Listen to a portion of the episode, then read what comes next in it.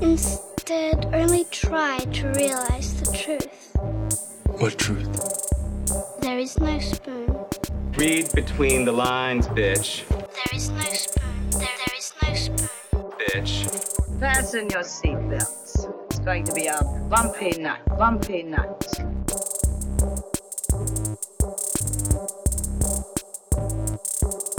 Saludos amigas y amigos, yo soy Mario Alegre Femenías Y yo soy Rosa Colón. y esto es Desmenuzando. En este episodio vamos a concluir nuestro tema del mes de agosto, que eran las películas de Samurai, con una película en la que prácticamente no hay samurais. No creo que Sí, plot twist.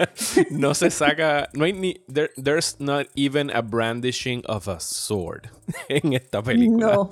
Pero Está funny. eh, nos las vamos a inventar para que tenga que ver y tiene que ver directamente con, con el cine japonés y la percepción que se tiene de las historias de los samuráis, que en realidad los samuráis eran unos elitistas clasistas cabrones. Así que la, la imagen que tenemos de ellos acá, de ellos en el West, es de estos héroes, selfless heroes que llegan a los pueblos a salvar a los pobres. Y es como que, ah, ah. No, eran, Yeah. eran no- quizás no los one percenters de Japón feudal, pero ciertamente el Yeah. 5 or 10%. Sí, es como que, Japón. uh, ¿hay algún one percenter en esta época? I don't know, pero sí, eran douchey. Sí. Y pues para eso vamos a estar hablando de The Life of Oharu, del director Kenji Misaguchi. Pero antes, como de costumbre, vamos a bullshitear sobre lo que hemos estado viendo, leyendo, jugando. Cualquiera de esas opciones, Rosa. ¿Con cuál quieres empezar? Pues yo estoy rewatching Hannibal. Yes, yo también. Yo, aunque voy un poquito más lento que tú, yo creo.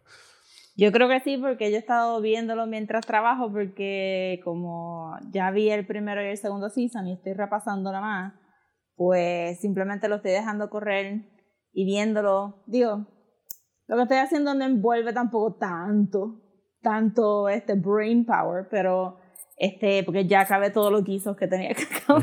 Qué bueno. Estoy haciendo ilustraciones, yes, estoy haciendo ilustraciones más relax, pero entonces lo dejé corriendo y de verdad que mis recuerdos eran de que era un excelente show, pero ahora estoy recordándome por qué era un excelente show.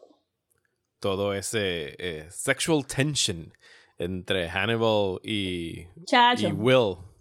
Que Will sí que, yo no sé si te llegaba uno a ese, bueno, yo sé, si llegaste a ese episodio en el segundo season te recuerdas, porque lo agarra por el cuello y tienen un shot bien tight de las dos caras y tú estás como que...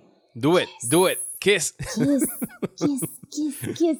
Pero no, no, no, los dos son super, super straight, entre Sí. comillas. Y sí, y pues con sus respectivos trastornos mentales. Claro, claro, claro. Yo estoy empe- empezando el segundo season. Yo nunca vi el tercero, así que estoy aprovechando que están en Netflix. Y tengo que ser honesto. Yo sé que, pues, todo el respeto del mundo a Anthony Hopkins. Ganó el Oscar por interpretar a Hannibal Lecter. He's a very, very good Hannibal Lecter. Pero He's Matt okay. Mikkelsen. eh, he just brings it.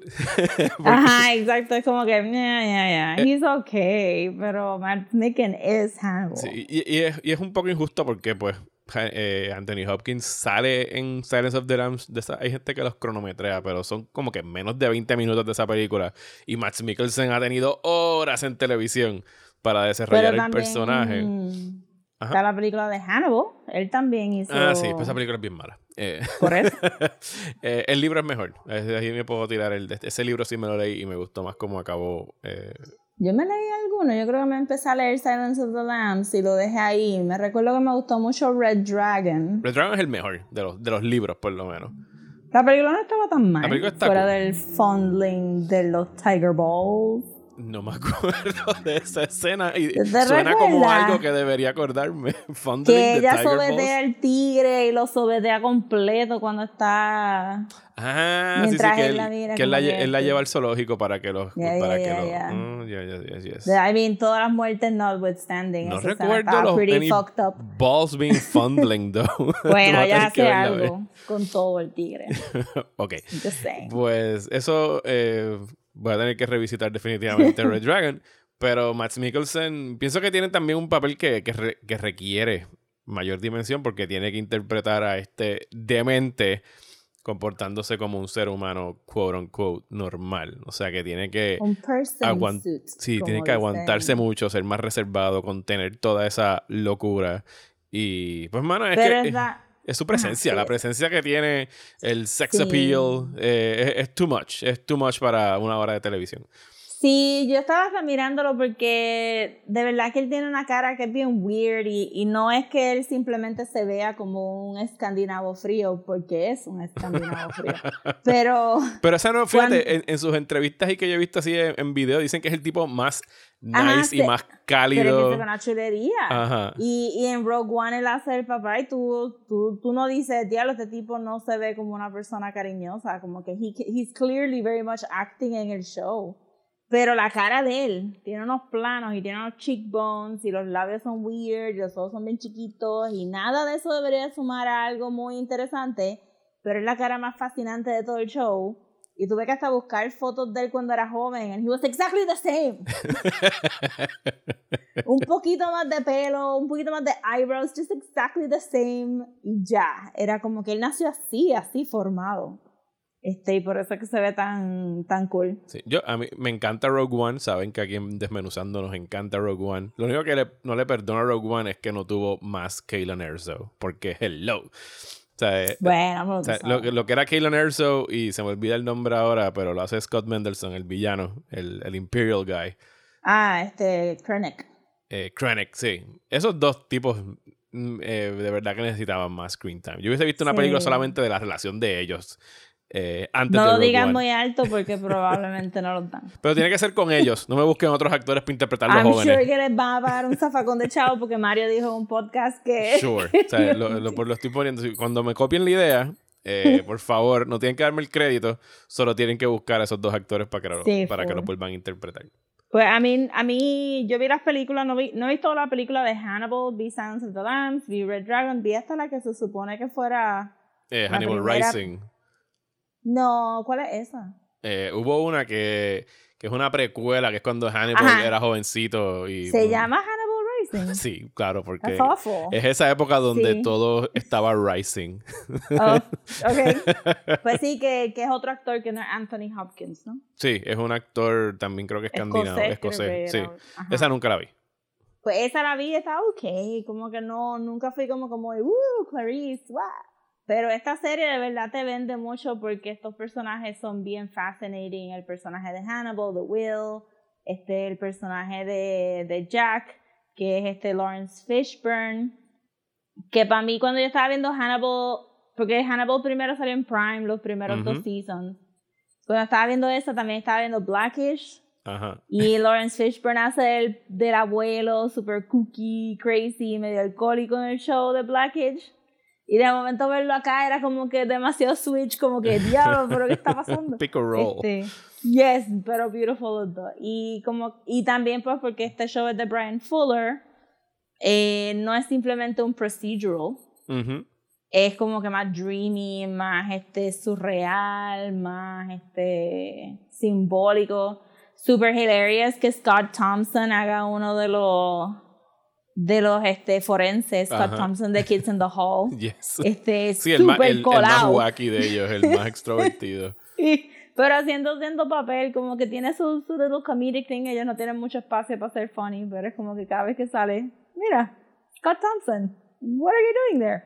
Pero hace buen papel. Todo el mundo realmente hace buen papel. Estoy bien curiosa cómo, cómo cierra ese tercer season, porque sé que lo tuvieron que cerrar a las millas porque lo cancelaron, no le Ujú. dieron break. Sí, pero Brian Fuller, de... De- hecho, dio una entrevista cerca de cuando lo pusieron en Netflix, hablando sobre lo que él tenía planeado para el cuarto season, eh, aún sin tener a Clarice, porque él decía como que Clarice no era necesariamente importante para lo que él quería, sino como que se iban a ver ir más mental, más psicológicos en las relaciones de Will y, y, y Hannibal. Y yo pienso que es, es cuestión, yo creo que antes de que se acabe el 2020.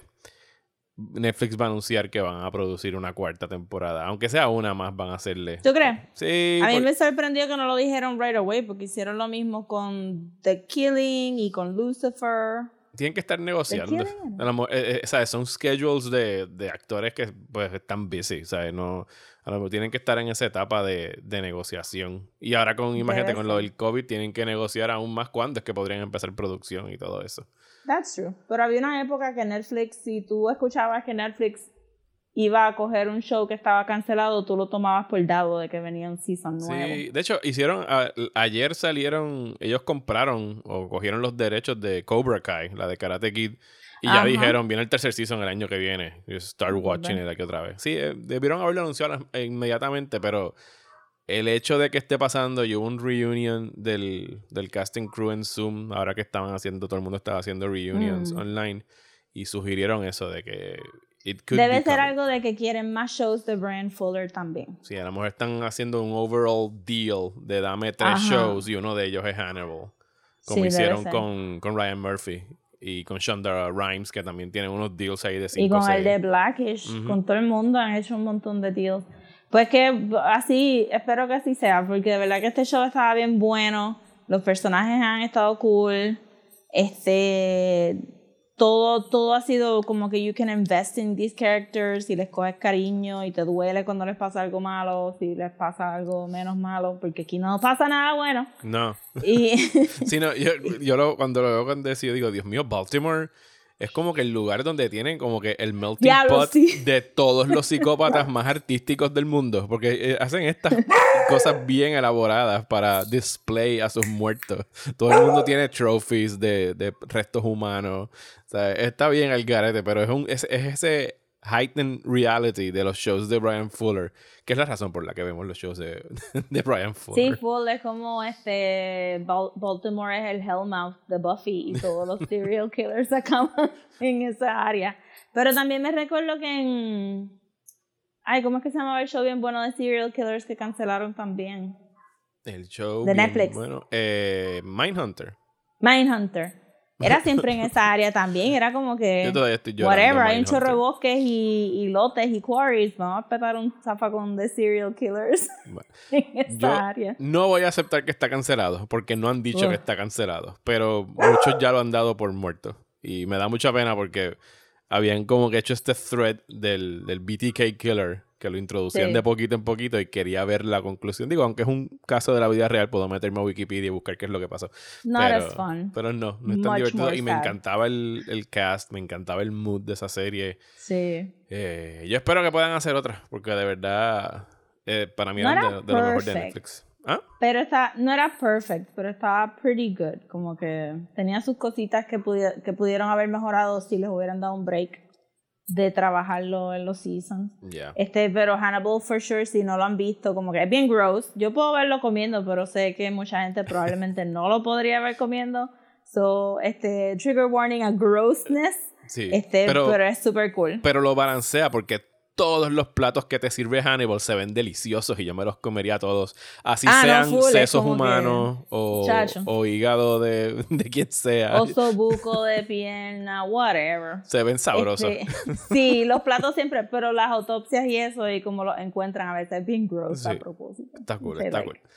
Sí. Pues yo he estado viendo una serie de anime eh, bastante viejita, no es nada nuevo. Se llama JoJo's Bizarre Adventure. Y Rosa, es bizarre. Es bizarre. sí, es bizarre. Ok. Eh, es el típico fighting boys anime en el que pues todo el mundo está peleando y usando sus superpowers. Es Dragon Ball, Naruto, cualquiera de esas series. So pero, shonen. Ah, un shonen, yeah So shonen. pero gira en torno a. Son como que descendientes de este tipo, que era Jojo, le dicen Jojo, que empieza como en los eh, late 1800s y hay vampiros envueltos y unas What? máscaras de piedra eh, que le dan poderes vampirescos a cualquiera que se las ponga. O sea, me acordó como el mecanismo de Cronos de Guillermo del Toro, que él se lo ponía y el mecanismo tenía que eh, chupar sangre y te convertía también a ti en, en vampiro, que necesitaba la sangre. Eh, pero es como que bien silly al mismo tiempo porque todos los personajes principales tienen, parece que el autor del, del manga en el que se basa eh, es un rockero, pero ochentoso, bien duro, porque todo el mundo tiene nombres de bandas, ¿sabes? Hay un tipo ¿De con verdad? apellido Zeppeli eh, en vez de Zeppelin, hay un tipo que se llama Robert E.O. Speedwagon. Oh my Eh, God. ¿sabes? Todo, el- entonces, el, en, el, en el season que estoy viendo ahora, que es el segundo season, había uno que se llamaba es ACDC. Entonces, pero entonces se escribía, se escribía ACDC, o sea, es literalmente como si lo Oh my estuvieras god, diciendo. fonético, fonético. Fonético. Eh, sí, por Ah. ese lado es bien gracioso. Tienen Qué los poderes cute. más ridículos. Se tiran como que con burbujas. Todo el mundo tiene como que una técnica distinta y way out there. Y en realidad el gancho del show es verlos pelear en estas, eh, obviamente, peleas eh, melodramáticas, donde todo el mundo grita y siempre hay alguien narrando qué es el movimiento que está sucediendo o cuál es la técnica que está usando. Ustedes han visto un chorro de variedades de este show, pero como que el, el hook en realidad es el hecho de que pasan como 10 o 12 episodios y todo el mundo muere. y nos reencontramos con los descendientes 50 años después. Y entonces tienen, tienen haciendo, o sea, siguen con sus prácticas y sus técnicas de, de Todo combate. el mundo Y ahora muere estoy acabando. de ah, tener babies para tener descendientes. ¿Cómo es? Todo el mundo muere después de tener babies para Sí, poder sí, tener todo el mundo. De hecho, en, el, en la transición entre el primer y el segundo season, eh, matan al papá y la, o sea, la esposa se queda ahí con, su, con él en los brazos, ah, llorando y qué sé yo, y había como que un baby orphan al lado por un random reason. Y yo digo, pues ese será el protagonista de la próxima, pero no, resulta que no, que antes de morir, él había consumado el matrimonio y la dejó preña, y ese es el descendiente. O sea que, Oh my God. sí, y fue como que en algún momento que no estaban enseñando en la serie, porque esa gente se casó y como que rápido se murió. Pero, anyway, estaban ocultando un secreto. Eh, es bien fun, es bien silly. eh, me estoy disfrutando verla. Quiero acabar, me faltan como cuatro episodios del segundo season. Y quiero brincar al próximo, porque el próximo saltan del 1939 a los 1980s en Japón. What? Y todo el mundo dice que ese es como que de verdad donde la serie explota en su wackiness. Así que pues lo voy a estar viendo Lo pronto. pongo en el queue. Lo he visto, he visto y he escuchado gente hablando de la serie, pero no.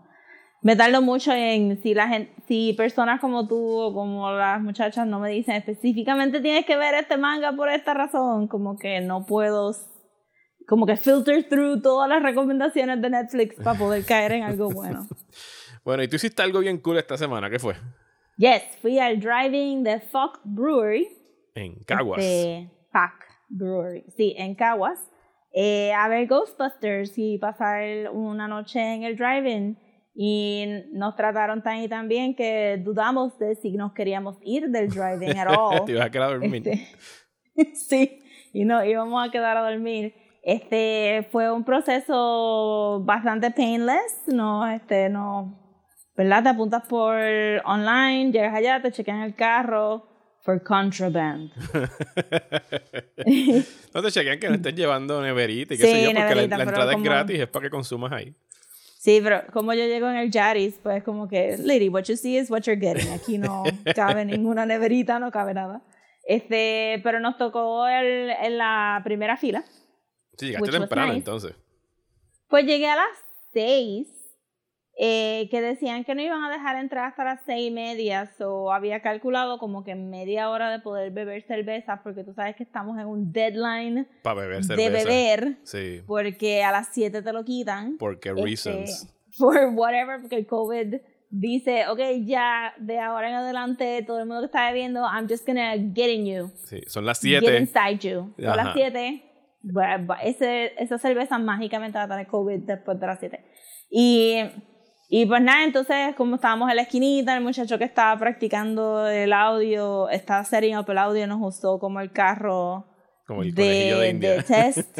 y este le pedimos una canción bien funny, este le pedimos Torero de Chayanne Oh my para que God. pusiera. Entonces, estábamos como que gozando.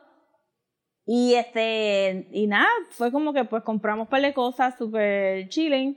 Vimos la película, mucha macharranería que se nos había olvidado. Este, The wow, mucho acoso sexual, mucho inappropriate touching. Eh, pero los fantasmas estaban buenos, así yo.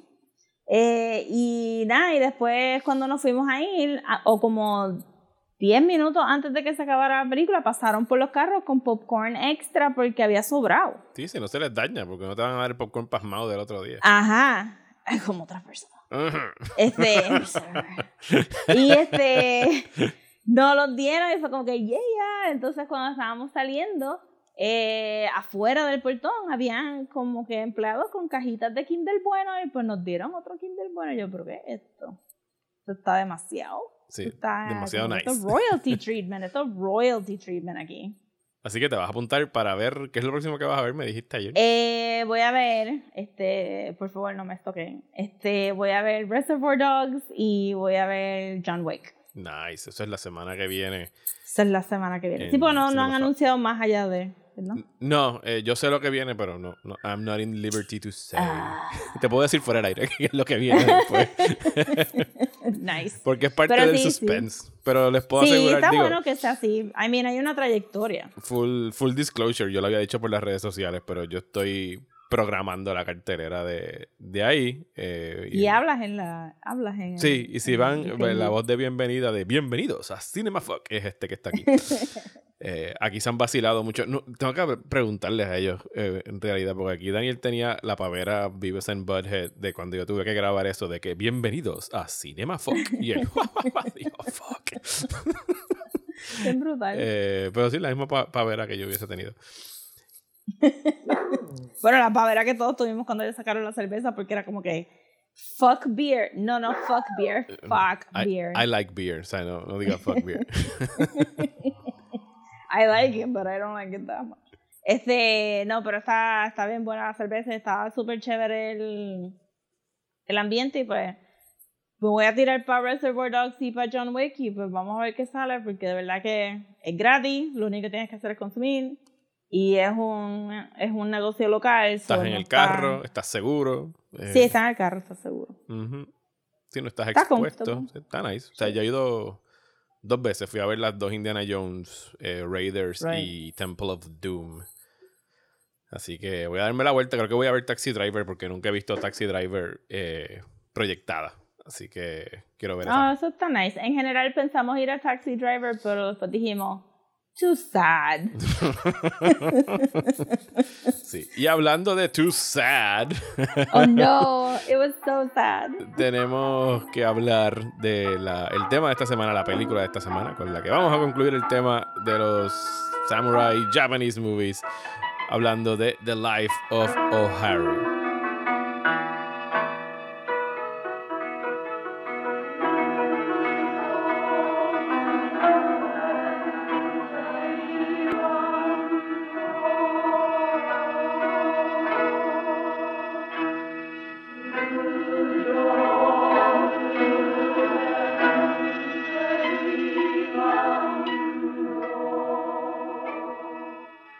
Aquí les va esta cita, la primera oración de la reseña de Roger Ebert, publicada en el 2012 bajo su... Él agrupó estas películas, él decía una columna que se llamaba Great Movies. Y la primera oración de su reseña dice, Here is the saddest film I have ever seen about the life of a woman. Y yo creo que eso está bastante... o sea, está apto el que lo haya dicho, es, está Sí. on point. Yo tengo otra que es más sad, Ajá. pero está bien. Porque probablemente no la vio. Era este Shushu, ¿es que se llama? Shiu Shiu. Que la dirigió Joan Chen, si me recuerdo bien, y la filmó ilícitamente en Tibet. Porque no se supone que filmaran nada en Tibet. Y era de esta muchacha. Bueno, una historia. Estaba Ah. triste. Ok, ahora la voy a tener que ver. Oharu, sí, Oharu ahí right up there. Este, porque esta estaba triste también. bueno, eh, ¿por qué vamos a hablar de The Life of Oharu? Esta película de 1952 del director eh, Kenji Misoguchi.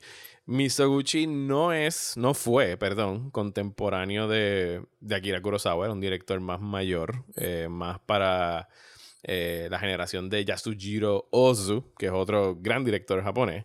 Y sus películas, pues en realidad no tenían ninguna semejanza a las de Kurosawa. Así que, porque estamos hablando de una película en la que no hay samuráis, eh, sobre un tema que hemos estado desarrollando en las últimas semanas, que son los samurai action movies. Y aquí, pues, en ningún momento ni siquiera defundan una, una espada en toda la película. Sí, tenemos un cameo appearance eh, de Toshiro Mifune, que es un blink and you miss it, porque en realidad Sí, full.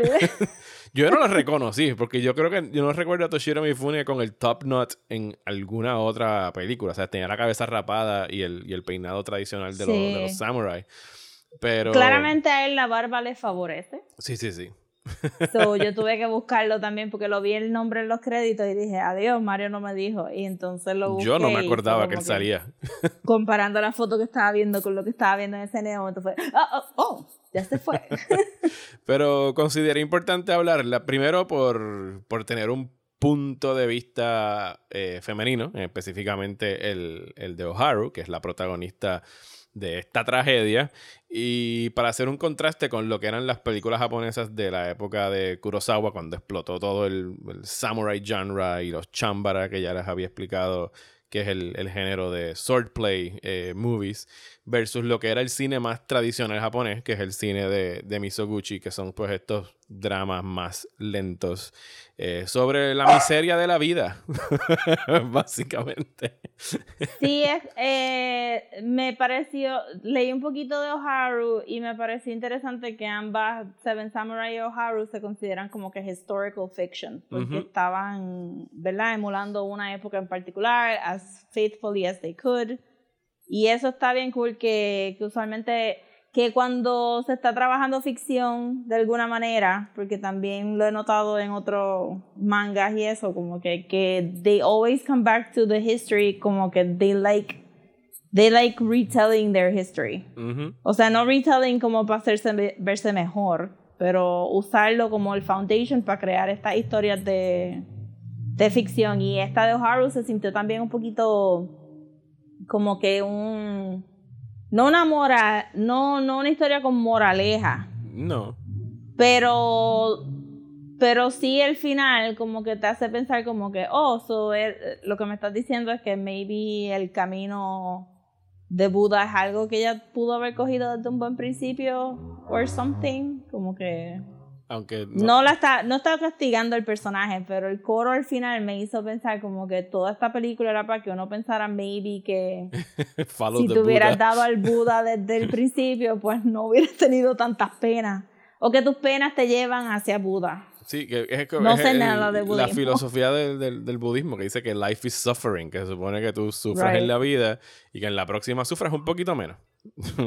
y Sí. vayas aprendiendo de esas experiencias. So, como todos los meses en el 2020. Sí, si nos dejamos llevar por Oharu, pues ella tiene que haber aprendido un cojón. O sea, ella salió aquí con bachillerato, maestría y doctorado en sufrimiento. Sí, mano. Eh, Eh, explícame un poquito el principio porque me perdí ajá.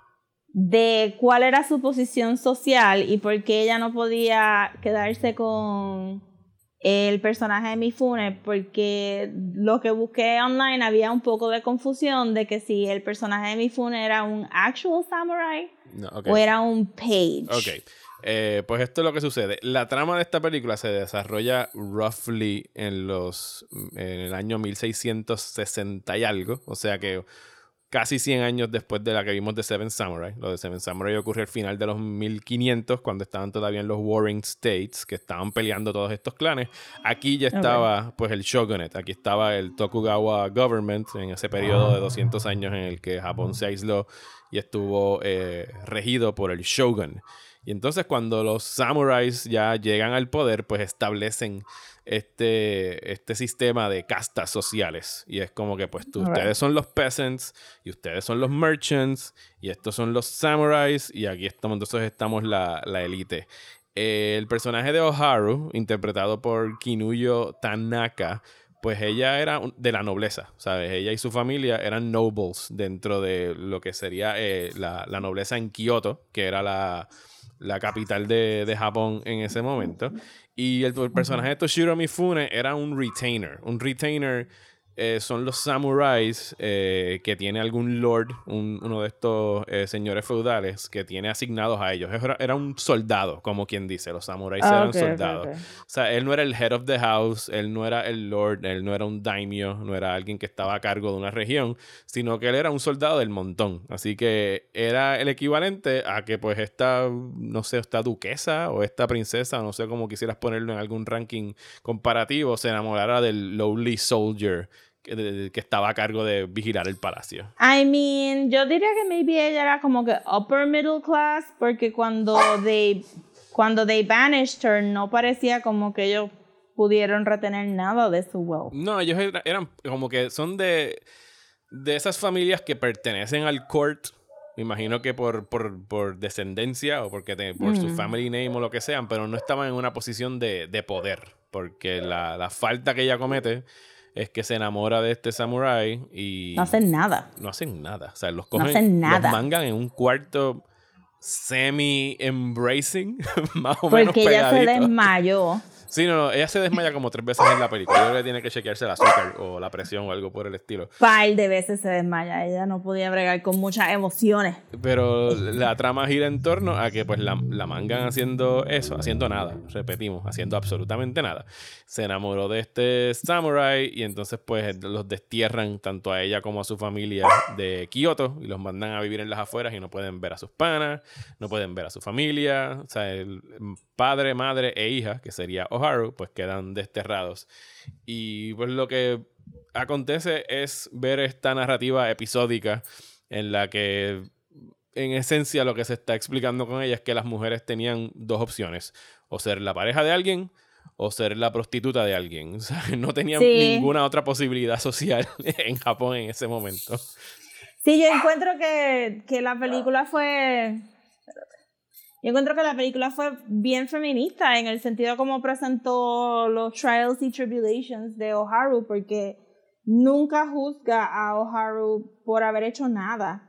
Este, y ella no tiene agencia, so eso ayuda mucho también. Sí, es un parte personaje feminista, pero pasivo. parte no es feminista, sí, porque está ahí para que las cosas le pasen. Ella no está, no está dejando que las cosas pasen. Ella deja que las cosas pasen, no está actually being activa en que las cosas Sí, en pasen. realidad nu- nunca la vemos haciendo cosas en contra de su voluntad, aunque se la, la pasan haciendo, obligándola a hacer cosas en contra de su voluntad. Sí, pero, se, creo- da respo- pero- se da a respetar dentro de los contextos bien eh, tétricos que la ponen, que la, que la I colocan. mean, sí, sí, obviamente. Sí, no es tan pasiva como para decirte que ella simplemente fue agua y la llevaron de un lado para otro. sí. pero se nota que, que las cosas que le están pasando, she does not agree with them. Por ejemplo, yo, para mí toda la película es rape.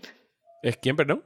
Es rape, porque Ah, sí. ella no está agreeing con nada de esto, fuera de tener que resignarse, y resignarse no necesariamente es, es con, este, como que consensualness, este, como se diga. A la misma vez, eh, siento que, que la película no te está diciendo, porque ella no tiene una opinión, porque ella no tiene ninguna opinión whatsoever de, de si estoy consenting o no estoy consenting por la película, pero la película tampoco de verdad te pone como que, mira esta, she was always wanton y pues está suelta ahora y está aprovechándose que es una cortesana, está...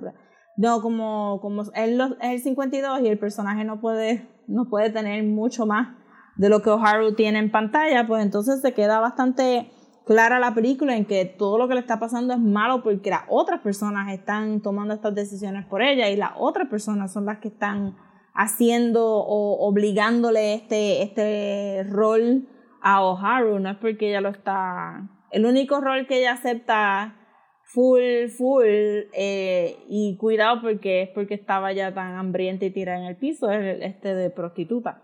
Eh, bueno, acepta en, en el único momento que la vemos feliz por 90 segundos es cuando a mitad de película, y estamos saltando en realidad el, lo primero que ocurre, que Ah, es que, sí, sí. que la, la mandan como si fuera eh, la, la concubina del mismo Lord que la botó de- del castillo. Sí. Porque la esposa está barren, no puede tener hijos, entonces la mandan ella a tener el hijo del, del Lord, del feudal Lord. Sí, y- desesperadamente quieren un heir y, y la ponen a entonces como cortesana slash... No, la Este, ponen, de concu- concubina. la ponen de concubina. Después, Ajá. la- el papá la vuelve y la vende como cortesana. Porque el papá es como que cada vez que le devuelven a su hija, es como que tú aquí otra vez. Eh, deja ver cómo te saco chavos ahora.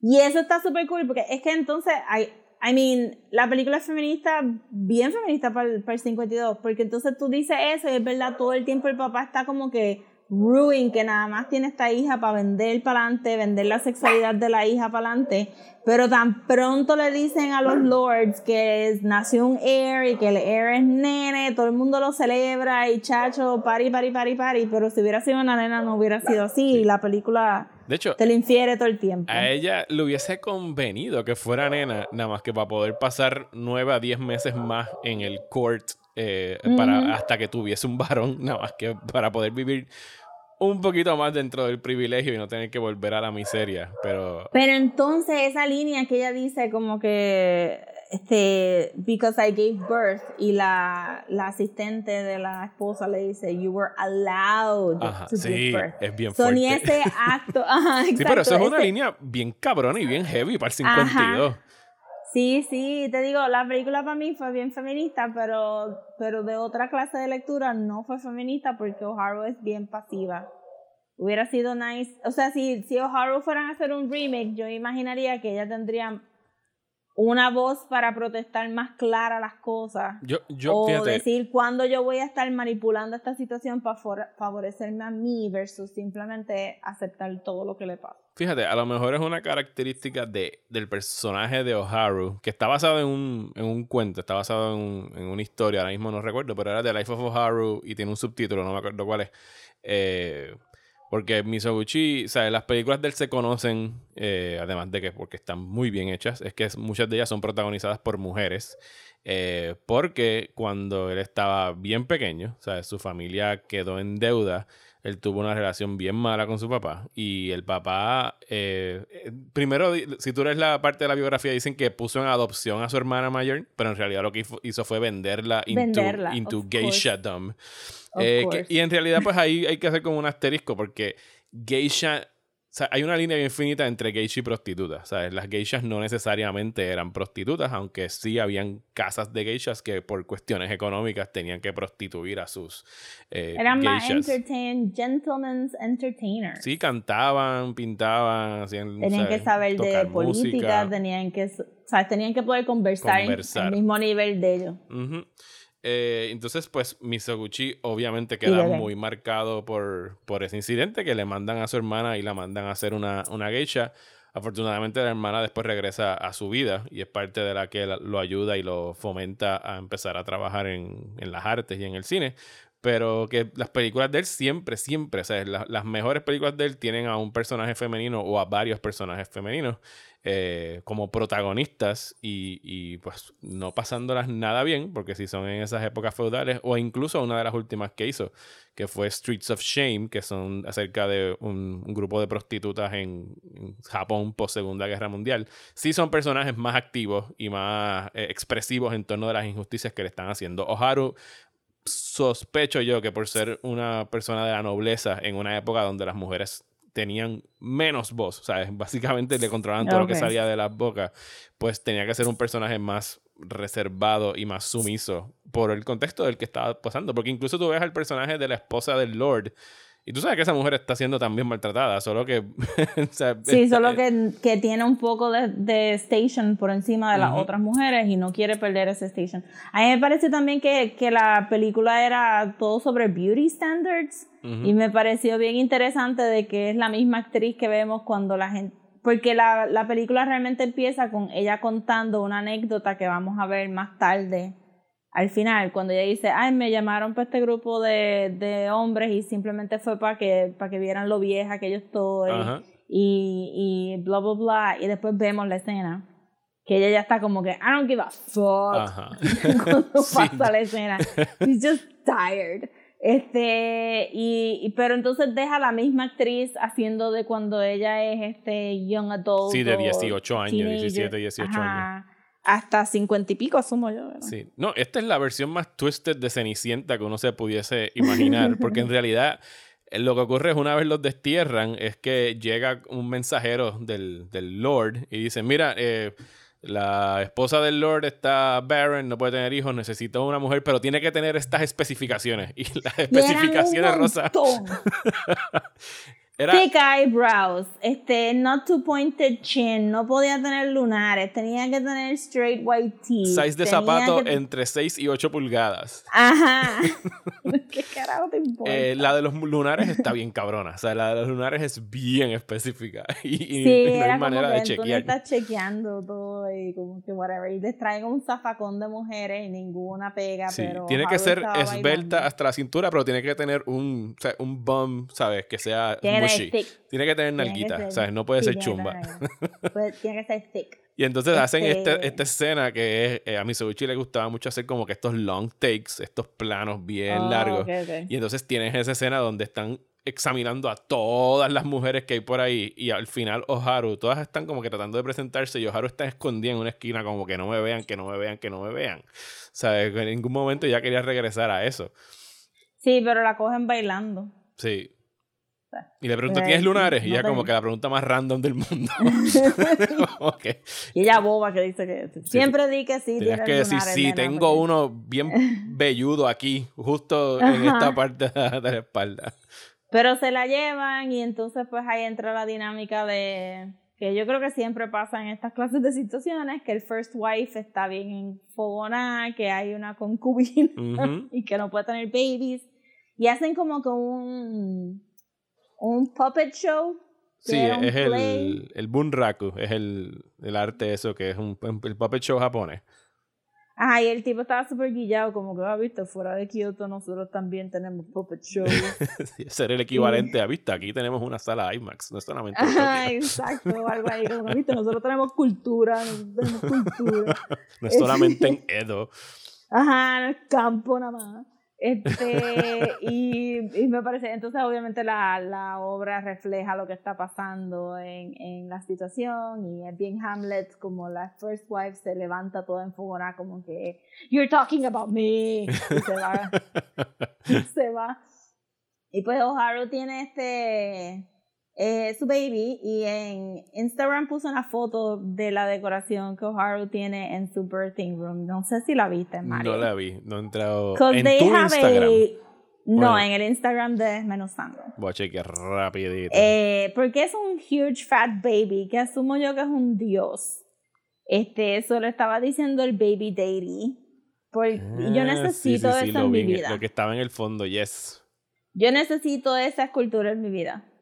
Oso, necesito desesperadamente saber de qué colores eran Sí. esa, esa escultura. I need to know. Diablo, ese baby Tania está me bien dijo que, que la ropa era roja, pero necesito saber el color de la piel. ¿Cómo sabe que era Like- roja? Yo no sé, yo no cuestiono los ojos. No, es que eh, por curiosidad no sé dónde lo habré leído. No, yo como que me imagino yo que este rojo es un auspicious color, Ok, ok. so ju- es que ju- es un good guess. justo anoche Es- cuando le estaba viendo, le, le comenté a decirle como que, mano, ¿a ti nunca te pasa que estás viendo una película en blanco y negro y te encantaría saber cuáles son los colores que están saliendo en ese Sí, eso mismo fue lo que le dije a Tania ahorita, como que, diablo, nunca he querido saber tanto de qué colores son los kimonos, porque tiene que haber habido un revolut de colores ahí para ver. Y siempre son bien llamativos y o sea, uno piensa que son como que más reservados, pero no eran como que estos... No, no, no, o sea, después como bien que... coloridos. O sea, mientras más Sí, colores, más I prestigio mean, tenía la, la seda y todo eso. silk merchants, eso te- se tenía que ver este, Estatus. cabrón. Ujú. Ajá. Y era un símbolo de pues estatus y todos los fue. colores que podías Y tener. me imagino que no hay fotos para nada. Y anyway, las cámaras todas eran en blanco y negro. Aunque No. el 52 yo creo que puede. Sí, que- ya, ya habían color, pero era más barato filmar en blanco y negro. Y de hecho, una de las tragedias de, de la filmografía de Misoguchi es que él empezó trabajando en cine mudo. Y la mayoría de sus películas de ese periodo del 20 al 30 y pico eh, se perdieron en la Segunda Guerra Mundial. They're gone. Oh, no existen no. copias. O sea, y, y- I mean, había mucha tragedia. sí, época, más tragedias, pero tragedias Sí, artísticas pero específicas sí, de la está Segunda Guerra Mundial. Está brutal.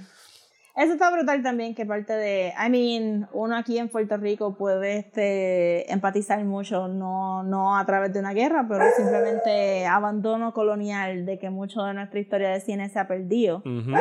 Eh, y pues la de ellos también, pero con fuego y bomba nuclear.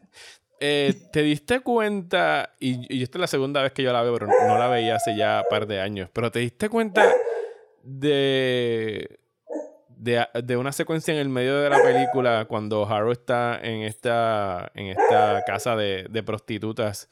Que, hace, que está, o sea, está referenced bien directamente en una película bien famosa de anime. Eh, no.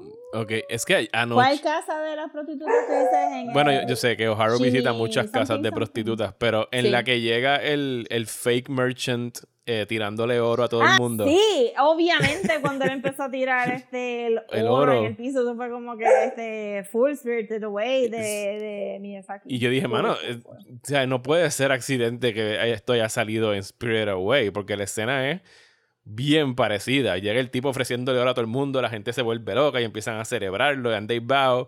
Pero al igual que eh, Chihiro, Oharu es la única como que fuck your money, yo no necesito tus chavos y no los quiero. Sí, Eh, y también que va con los Trials and Tribulations de Chihiro slash Zen. Ajá. Este, no son tan tristes como los de Haru, pero sí es un personaje femenino que está pasando por un sad period of her life. Sí, me sorprende que nunca Pero me había sí. dado cuenta de esa referencia en, en de esa conexión en- entre ambas películas, que pienso que no puede ser puro accidente ni pura casualidad el que, el que se den, porque son bastante parecidas. Sí, son, I mean, hasta la actitud de la gente, como empiezan a agarrar el oro. Sí se tira, they grovel for it, se Sí, tiran they al piso. Ajá.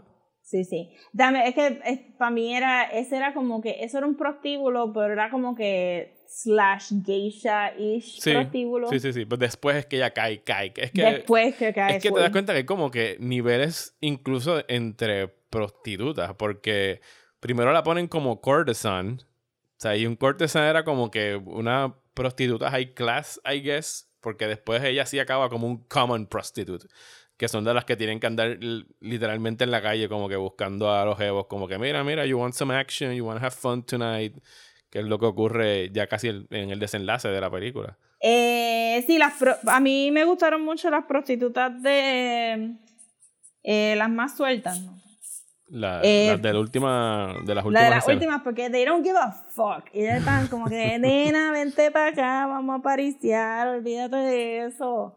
Esto es facilito, tú lo que haces es caminar para arriba y para abajo. Y, y Oharu no es the best At one, it. No. porque, wow, este, su técnica era prácticamente asalto sí, Y- y rogar. y arrastrarse detrás de ellos y era como que, oh, Haru, no, learn how to market yourself a little bit better, esto está too much. Eh, pero sí, sí es el... Porque como la, como la conocemos al principio de la película, ella está jangueando con las prostitutas y después se van al fuego y están como que hablando y están como que... Como que jangueando normal, como que, ah, tú dijiste esto, bla". Ujú. este es lo más relax que hemos visto Haru en toda la película. De hecho, ahorita lo, lo brincamos cuando dimos para atrás, pero que el único momento que la vemos contenta es cuando se casa con este vendedor de abanicos que se lo mata un asaltante. Parecería que a la semana y de tú casarse. sabes, Sí, tú y tú sabes que no va a va durar nada la felicidad. I'll bring you a sash. You're dead, my man. You're dead. Eh, pero ta- y también es la única vez que vemos que ella tiene un actual talent, que es la creación de estos abanicos de baile que ella claramente pinta y decora. Sí. Y que la vemos doblando el papel y todo eso. Y me gusta que el shop era como, el shop era tan moderno. Si tú fueras a hacer un dancing fan shop hoy en día en Santurce, lo harías exactamente como Haru lo tenía. Todos los abaniquitos ahí puestos en la pared, como que, pero los sí mejores están en una vitrinas y todo. Ajá, ella estaba jangueando. Yo, yo creo que ellos vivían ahí también.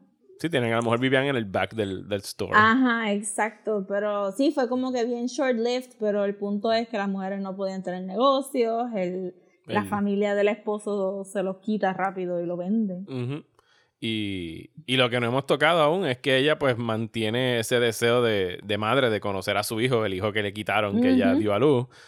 Y que... Era to be expected que se lo iban a quitar. She- Sí, she ella, ella lo known. sabía, pero pensaba, ella de verdad pensaba, y el Lord quería que se quedara, pero llegan estos disque médicos y consejeros a decirle, caballero, si usted sigue metiendo mano con esa mujer, usted se va a morir antes de tiempo. Así que Ajá, tenemos que sacarla que- de aquí. Y es estúpido, se murió anyway. Ajá. Pero tiene esas dos escenas que para mí son de las más desgarradoras. Una cuando está tocando el, el shamisen y sabe que Sí. pasa por al lado el, el palanquin. Yo no sé cómo se le dice eso en, en español, pero estos... The worst method of transportation En la ever historia. invented by man. Yes. Las, car- las- ni siquiera eran carrozas. lo- las cajitas estas donde metían a la nobleza y tres o cuatro o cinco personas tenían que cargarle en sus hombros para Una llevarlos de un lado a otro. lavadora seca era eso.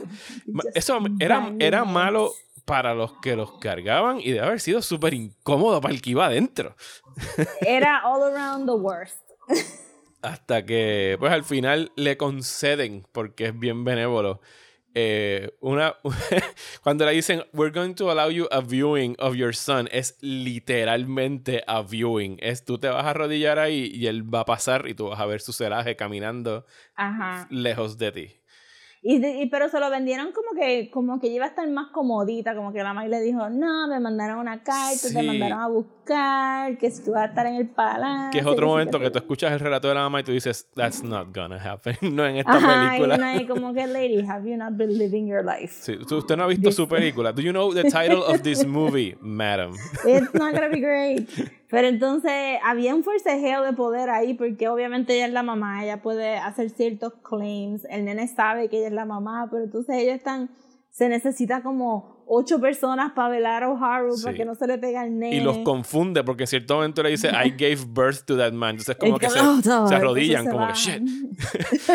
Sí. no, wait. Que ahí que tú puedes ver el dilema de los samuráis eran como que, espérate, no queremos ofender a nadie porque nos van a mandar a hacer seppuku si ofendemos a la persona equivocada. Y es bien estúpido porque obviamente la línea debería ser matrilineal porque tú no sabes cuántos hijos tiene el... Ajá, el Lord. Ajá. I mean, este Lord no tenía tanto, pero... You should have just stuck with the matriarchy. Hubiera sido mucho más fácil todo este revolú.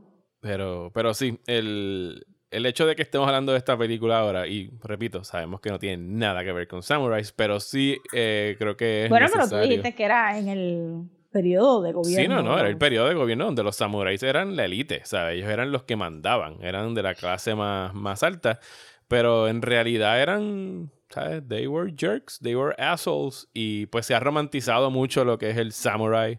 Y te mandé un artículo, no sé si lo pudiste ver, el de Polygon, que, No. que yo lo encontré bien interesante, lo voy a poner en los show notes si lo quieren buscar, porque lo escribió este, este hombre japonés cuando salió de Ghost of Tsushima, que de hecho es la inspiración de toda esta serie de, de samuráis que hemos estado hablando. Pero no hablamos del juego, hablamos Eh, de otra cosa. Bueno, porque ya he hablado del juego en otro podcast. Pero anyway, Sí. eh, cuando salió Ghost of Tsushima, que hicieron todo este whoop whoop sobre el Kurosawa, y las películas de Kurosawa y la inspiración, pero que él hace un argumento de que en realidad los valores de los samuráis, eh, que si el honor, que si la vida por la patria, ¿sabes? Están bien, bien ligados a la ultraderecha conservadora japonesa y que fue lo que nos dio eh, cosas como los kamikaze que se estrellaban y morían por, por su ejército y que ahora mismo en, en Japón incluso, o sea, hay unos movimientos de, de la ultraderecha de ahí que quieren treparse en el poder que viven, o sea, todavía viven y, y celebran y hablan sobre esos valores de los samuráis y regresar al pasado y esas cosas como, ¿sabes? Ultra conservadores que en realidad, pues sí, a los samuráis los vemos en pop culture como estos noble heroes, este Ronin que llega al pueblo y empieza a salvar a las personas y que si están nos en dejamos necesidades. llevar por Seven Samurai, esto iba a ser un, un socialismo brutal donde ellos están aware de su rol Sí. de... sí, pero no, eso no fue lo que ocurrió históricamente y es lo que nunca ocurre históricamente. Así que yo pienso que e- era bien acabar este tema, ¿sabes? Bringing them down several notches en, en la figura que tiene el samurái en la, en la cultura popular. Así que, qué bueno que te haya gustado la película.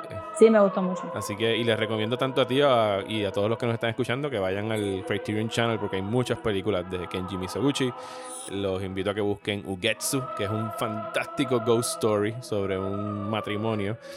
Eh, y también. Are they married to a ghost? Eh, Is one no. of them a ghost?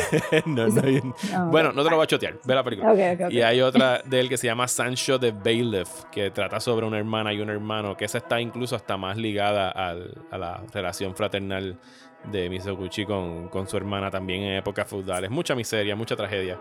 Eh, así que sí, sí, sí, si necesitan más tragedia en sus vidas en el 2020, go for it.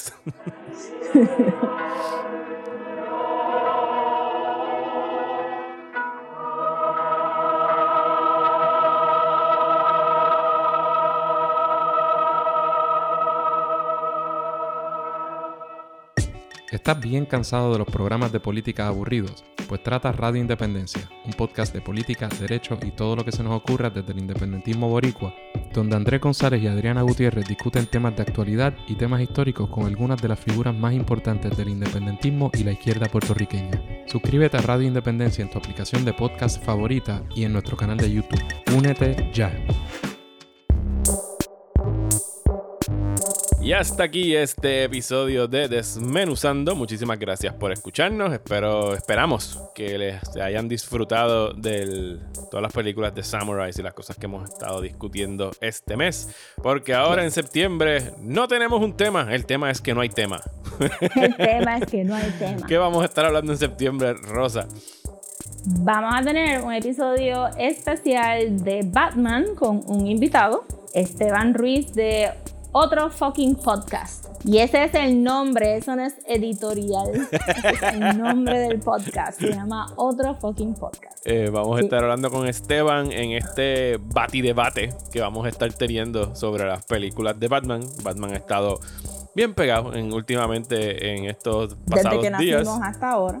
Sí, pero eh, ha, ha regresado, como que ha, ha tuvido, o sea, estuvo un, un blip, ¿sabes? Un spike en su popularidad Sí. desde el domingo para acá. Eh, que por cierto, si nos quieren escuchar hablando del trailer de Batman y de todo lo que sale en fandom, vayan a la cuenta de nosotros en Instagram, que es eh. Instagram Desmenuzando, ¿verdad, Rosa? Sí, antes desmenuzando. Ah, Desmenuzando, grabamos un video para IGTV de un live que hicimos en el fin de semana y ahí pueden escucharnos por casi una hora hablando de todo lo que ocurrió ahí. Pero qué más, septiembre también vamos a estar hablando de Antes que cante el gallo. Que es algo que habíamos tratado de hablar before por mucho tiempo, but now we're doing it. Sí, película puertorriqueña disponible en Amazon Prime, dirigida por Ari Maniel Cruz, escrita por Kisha Tiquina Burgos, eh, de las mejores películas puertorriqueñas que he visto, así que denle un try en Amazon porque vamos a estar hablando de ella dentro de dos Sí. semanas. ¿Qué Yo más? no lo he visto todavía.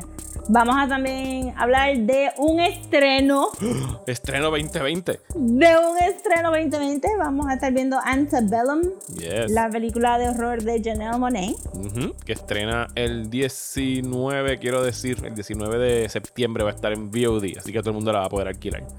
¿Cómo uno alquila en VOD? En si VOD es, eh, la puedes alquilar por iTunes, o la puedes alquilar por Amazon, la puedes alquilar por el PlayStation, por el Xbox, por donde quiera que tú alguna vez hayas visto que está algo to rent una película, pues usualmente ahí es que las están poniendo todas. Pues ahora lo saben. Y, y además de eso, pues vamos a estar hablando un poquito de, ¿verdad? Esa película tiene que ver con slavery con horror, so vamos a estar hablando de eso. Good stuff. Y por último, vamos a estar hablando de. Demon Slayer, y tiene un subtítulo en japonés que no me acuerdo ahora mismo, Sí, something, something, something en japonés. Pero sí, por fin. la serie de este, anime vamos a acabar de ver la serie de anime. Los dos hem- hemos empezado. que no, está disponible en Hulu, y creo que le iban a poner en HBO Max ahora en septiembre, no estoy seguro. Eso estaría hilarious. Eh, y conveniente. Eh, sí, y pues creo que, que Demon Slayer caería en mucho de lo que hemos hablado este mes de historical fiction. Ujú, Yes. Así que de eso es que vamos a estar hablando en septiembre. Eh, vamos a también tener temas para Patreon, pero los vamos a estar decidiendo esta semana. Y los Sí. invitamos a que escuchen. Ya acabamos con el Retro Movie Summer hablando de Point Break. Eh, también está el episodio de Top Gun. Si no están suscritos a Patreon y quieren escuchar un preview de cómo nos vacilamos Top Gun, también vayan a Instagram, que ahí está un video de un minuto con nosotros. eh, ¿Cómo se dice esto? Roasting eh, a Tom Cruise. Roasting. Hating on Tom Cruise. Así que dense la vuelta por patreon.com slash desmenuzando. Nos pueden apoyar con un dólar o cinco dólares al mes. Queremos llegar a los 75 eh, Patreons para hacer otro Hate Watch, pero estamos súper cool con estar en 69 porque nos permite... Nice. Exacto. hacer el chiste del 69 cada vez que ocurre. Rosa, ¿dónde nos pueden seguir en las redes sociales? Me pueden seguir en Instagram como @desmenuzando y en Facebook y Twitter como @desmenuzandopod. Y si nos quieren mandar un email, pues estamos en desmenuzando el podcast at gmail.com. A mí me consiguen como Mario Alegre en Twitter e Instagram. Y a mí me consiguen como Soda Pop Comics en Twitter, Instagram y Facebook. Y será hasta la semana que viene en Desmenuzando.